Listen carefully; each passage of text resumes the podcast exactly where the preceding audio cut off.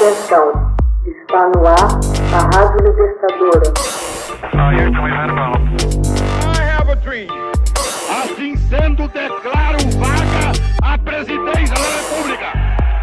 Começa agora o Hoje na História de Ópera Mundi. Hoje na História, 14 de janeiro de 1963. De Gaulle veta a entrada do Reino Unido na Comunidade Econômica Europeia.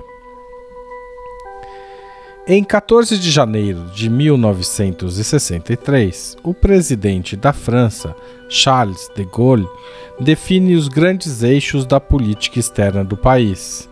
Em primeiro lugar, impõe uma firme oposição à entrada do Reino Unido na Comunidade Econômica Europeia, pois, segundo ele, a natureza, a estrutura, a conjuntura que são próprias da Inglaterra diferem dos países continentais.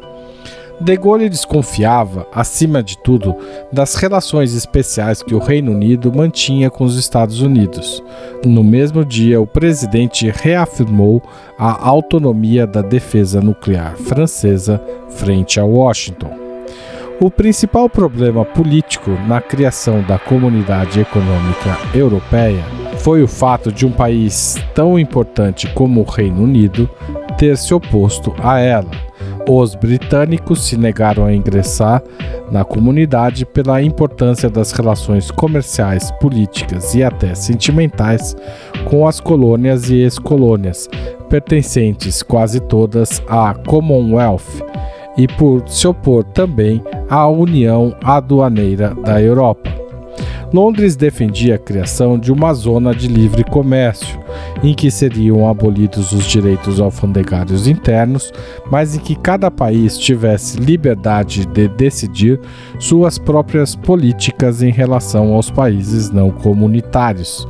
Eles também não tinham nenhuma vontade de participar de um projeto em que se previu o fim da soberania de cada Estado em benefício de instituições supranacionais europeias. Os britânicos desconfiavam e ainda desconfiam do objetivo da unidade política da Europa. A reação do governo britânico foi criar a Associação Europeia de Livre Comércio, que contou com a adesão de Suécia, Suíça, Noruega, Dinamarca, Áustria e Portugal. A associação, longe de qualquer projeto de integração política, foi uma mera zona de livre comércio essencialmente de produtos industriais, e não reconhecia qualquer fronteira comum. Os britânicos rapidamente se deram conta de seu erro. Enquanto a comunidade econômica europeia protagonizava um crescimento espetacular, o Reino Unido continuou com sua tendência decrescente em relação aos países do continente. Em agosto de 1961, o primeiro-ministro britânico solicitou o início das negociações para a entrada do Reino Unido na Comunidade Econômica Europeia.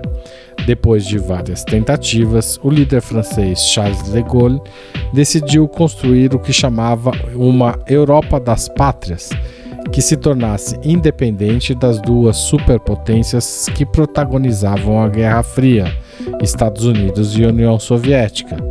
O receio da vinculação estreita do Reino Unido com Washington levou ao veto em 1963 na entrada britânica nesta comunidade, quando em 1967 o governo trabalhista de Harold Wilson tornou a solicitar a entrada na comunidade, o general francês mais uma vez vetou a entrada do Reino Unido.